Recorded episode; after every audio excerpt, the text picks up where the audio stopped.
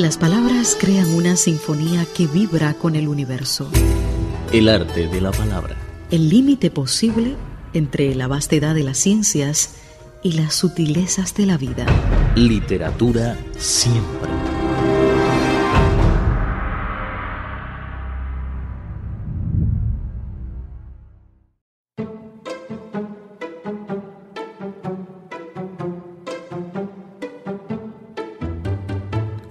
Amigos? Bienvenidos otra vez al programa El arte de la palabra. En nuestra emisión de hoy hablaremos de las librerías independientes. ¿Cómo definirían a una librería independiente? ¿Independiente de qué factor?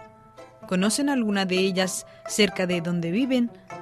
Cualquier opinión, comentario o anécdotas de su propia experiencia, envíenlo a nuestro correo spa.cri.com.cn o lo pueden compartir en nuestra página de Facebook Radio Internacional de China en Español. En Twitter somos arroba criespanol. Según informaciones de Wikipedia en inglés, una librería independiente es una librería al por menor que es propiedad de forma independiente en concreto, las tiendas independientes normalmente consistirán en una sola tienda real, aunque haya algunas tiendas independientes múltiples. Pueden ser estructuradas como empresas unipersonales, sociedades anónimas cerradas o asociaciones, es decir, un pequeño número de accionistas o socios, cooperativas o entidades no lucrativas. Las tiendas independientes pueden contratarse con las cadenas de librerías que tienen muchas sucursales y son propiedad de grandes corporaciones que a menudo tienen otras divisiones, además de la venta de libros. ¿Les suena? En esta época, la nuestra, estamos acostumbrados a hacer compras en centros comerciales o a través de Internet. Todavía sobreviven las tiendas de venta al por menor en la esquina de nuestra casa. Estadísticas de la empresa investigadora AC Nielsen indican que en China un 56% de los consumidores en Internet compran libros en línea. Otros datos muestran que durante 2001 a 2011 la mitad de las librerías independientes en el país asiático cerraron su puerta no fue una epidemia china, sino un fenómeno mundial, mientras Borders, la segunda mayor librería en cadena de los Estados Unidos, acusó bancarrota. Al mismo tiempo, no faltan lectores que se preocupen por ello. Tener una librería se convierte en el sueño de muchos jóvenes. Pero en lugar de soñar, necesitamos escuchar la voz de quienes están en el centro del huracán, los dueños de las librerías el ideal y la persistencia de ellos, la historia de vida y el esfuerzo que han realizado.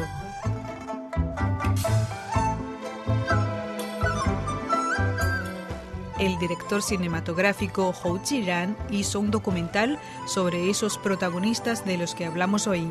Eligió 40 librerías independientes ubicadas en la isla de Taiwán. Cada una presenta en tres minutos su historia. Como son tan peculiares los dueños y las tiendas, los 40 episodios no tienen un estilo unitario de narración, sino que son muy variados. Algunos se enfocan en la forma de vender de la tienda, otros en el encanto del dueño, en fin, no dejan de sorprender al espectador. Este documental, con el nombre de Poema de Imágenes en la Librería, se estrenó en abril de 2014 en la región de Taiwán. Aunque no se presentó en los cines de la parte continental de China, ha sido muy bien acogido por los jóvenes que lo vieron en Internet y un año después todavía se organizan charlas y reuniones en Beijing sobre esa producción. Elegimos algunos de los 40 cortometrajes para compartir con ustedes. A lo mejor a alguno de ellos le hará emocionar y hará que se decida por visitar la librería. No olviden de llevarse un par de libros en lugar de marcar el título y luego buscarlo en amazon.com.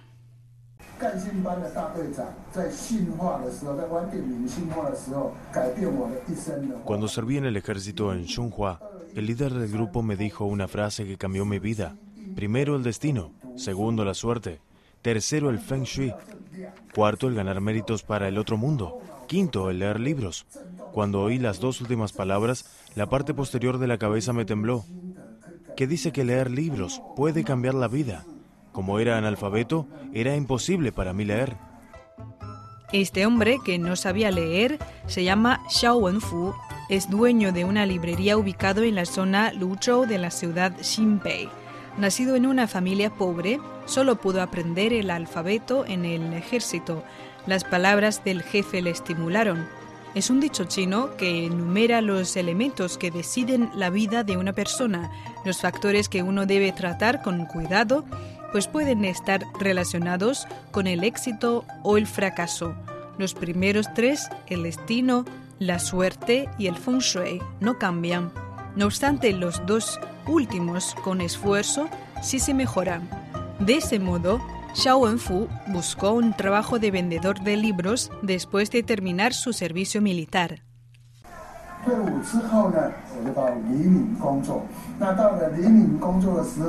Cuando salí del ejército, me incorporé a la empresa de libros Li Ming.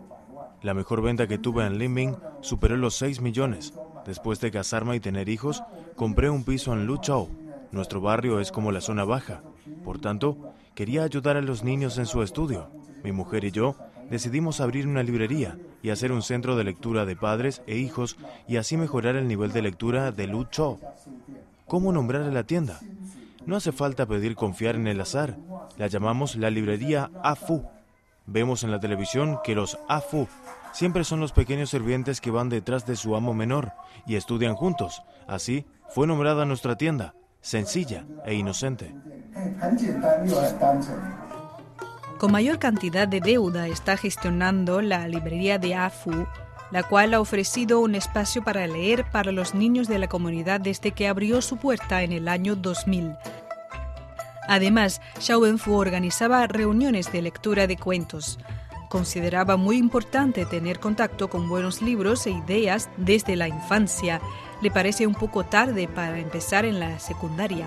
Su tienda se convierte en la segunda casa de muchos niños mientras el ingreso no le cubre ni el alquiler. De vez en cuando se le ocurría cerrar la tienda, no obstante dijo que le da pena ver a los niños sin donde leer. Por lo tanto, pidió a la gente de Taiwán que soportara esa idea estúpida mía.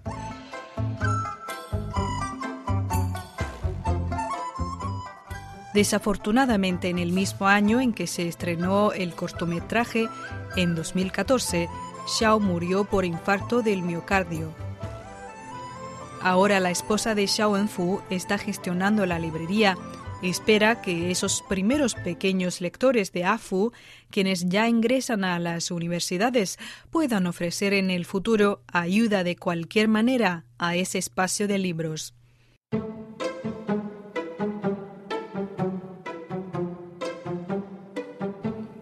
¿Qué les parece esa librería de AFU? A mí me emociona que la esposa continúe con la tienda después de perder a Wenfu. No olviden compartir sus opiniones. Nuestro correo electrónico es spa.cri.com.cn. En Facebook somos Radio Internacional de China en español y en Twitter nos encontrarán como arroba Español. Después de una pausa, seguimos dialogando acerca del documental Poema de imágenes en la librería.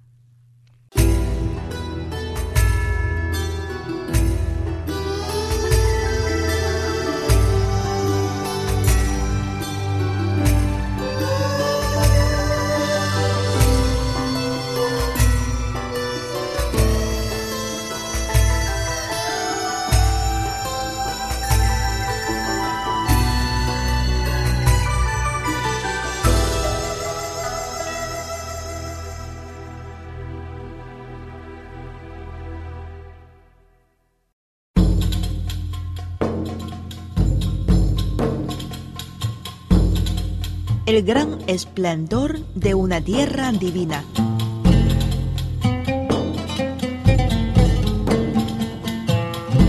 Palabra por palabra se ha fundado la memoria del mundo. El arte de la palabra. Literatura siempre.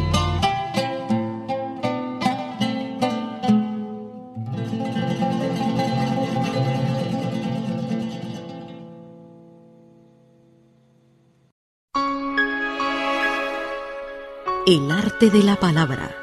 Literatura siempre.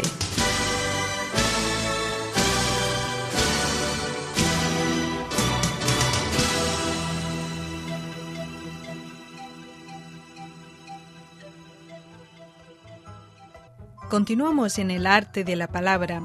Hoy hablamos de las librerías independientes.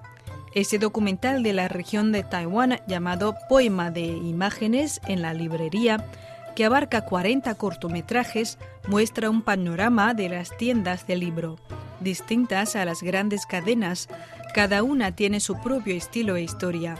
En el bloque anterior hemos presentado la librería de Afu, un espacio de lectura familiar en el barrio bajo, pues la otra historia de hoy también está caracterizada por su dueño, se llama Yongle Zuo. Yongle es alegría eterna. Yongle Zuo fue un escenario importante en los años 20 del siglo pasado, donde tenían lugar intercambios de ideas vanguardistas de literatura, arte y cultura. Se cerró en 1960 pues esa librería llamada Yongle Zuo es nombrada así por aquel centro cultural. La dueña de Yongle Zuo es Shi Fangyu, es escritora, ganadora del premio de literatura Lin Rongshan en 2007. Shi recorre la ciudad en su Mini Cooper para recoger libros de segunda mano. Al entrar en una habitación llena de publicaciones de segunda mano, la primera y única frase que le dice al dueño es no caricaturas. Shi Fangyu tuvo un trabajo como la mayoría de la gente, pero lo dejó después de casarse. Soy un poco encopetada, es decir, no quiero ocupar la vida de mis hijos. Tampoco creo que debo dedicar toda la vida a ellos. Desde entonces empecé a escribir. Me parecía monótona mi vida. Para la escritura, a pesar de saber escribir, hay que saber leer, o sea, hay que conocer buenas historias. Yo carecía de buenos cuentos. Por lo tanto, me gustaba ir a las tiendas de libros de segunda mano. Aquel día, un espacio cerca de la Universidad Normalista estaba por arrendar. Pensaba que era una llamada para mí. Yongle Zuo es un espacio de libros nuevos y usados, charlas, salones y representaciones artísticas. Está bajo buena gestión. Sin embargo, toda la tienda, la administración de ella, para Shi Fangyu es una oportunidad de conocer personas. Cuando se encuentre difícil escribir porque se carece de historias, se va a recoger libros, a través del cual observa a la gente.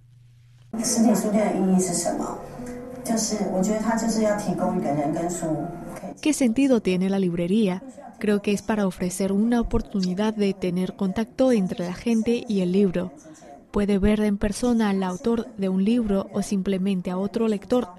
Es un lugar donde las personas se conectan cada una con la otra y con las publicaciones. Ese es el significado de una librería.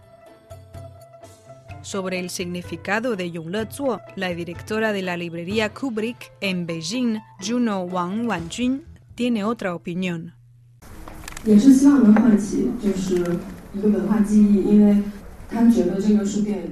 Pone a la tienda el nombre de Yongle Zuo para avivar el recuerdo del público, porque espera que ese lugar sea algo más que una librería, que renaciera aquella época de prosperidad de cultura e ideas. Una vez dijo Shi que Yongle Zuo tiene dos caras, la caliente y la fría se unen. No será demasiado lejana de la gente, tampoco es necesario ser efusiva. Basta con tener una distancia adecuada e intercambio apropiado con los clientes, dejando el tiempo de ellos al libro. La librería ideal para ella es la que mientras insta en los principios, se ajusta el rompo a medida del cambio de la era. Juan presidió una serie de charlas sobre el poema de imágenes en la librería en diferentes espacios culturales en Beijing. Siendo la directora de una librería, ella siente en persona la alegría y las dificultades de los dueños en el documental. Admira los subsidios del Departamento de Cultura de Taiwán que sirven mucho para facilitar el trabajo de la gente de esa industria, ya sean escritores o dueños de librerías. Por ejemplo, uno puede aplicar por fondos a través de organizar numerosas actividades de lectura. Reconoce que es muy complicado hacer actividades en Beijing. Por otra parte, recomienda a los clientes que no tomen fotos de la portada y el contenido de las obras en la librería, lo cual no solo hace que el tendero se sienta embarazoso, sino que es injusto para el autor y la editorial, quienes han dedicado mucho trabajo para la publicación. Además, guarda su propia opinión sobre los bestsellers.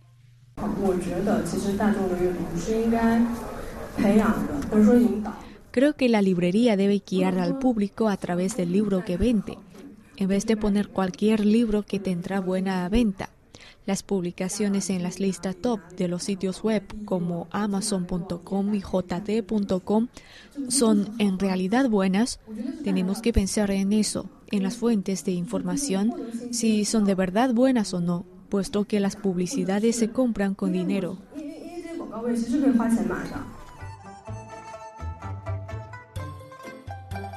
Lo más interesante para mí de las librerías independientes es que cada una tiene su propio carácter, como si fuera una persona. En el documental Poema de Imágenes en la Librería descubrirán 40 mundos diferentes, pero de algún modo conectados. Todos son interesantes, seguro que no se perderán de una librería que compra sus libros de segunda mano con verduras orgánicas, ¿no? Pues ¿cómo es la librería ideal para usted? Qué tipo de librería le fascina y que cada vez pasa por ahí se siente obligado a entrar. Compártanlo con nosotros a través de nuestro correo electrónico spa.cri.com.cn, en Facebook, Radio Internacional de China en Español, y en Twitter nos encontrarán como arroba criespanol. En otra ocasión les presentaremos más sobre las librerías independientes. Se despide de ustedes, Viva Teng hasta la próxima.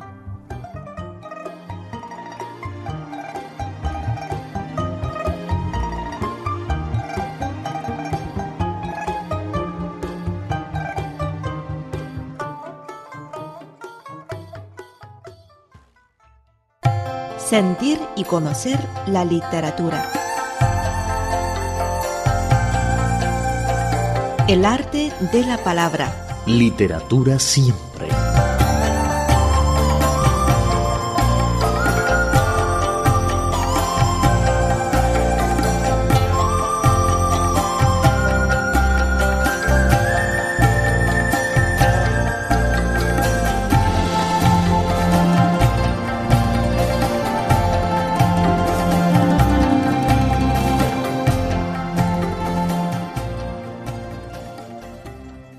El arte de la palabra. Literatura siempre.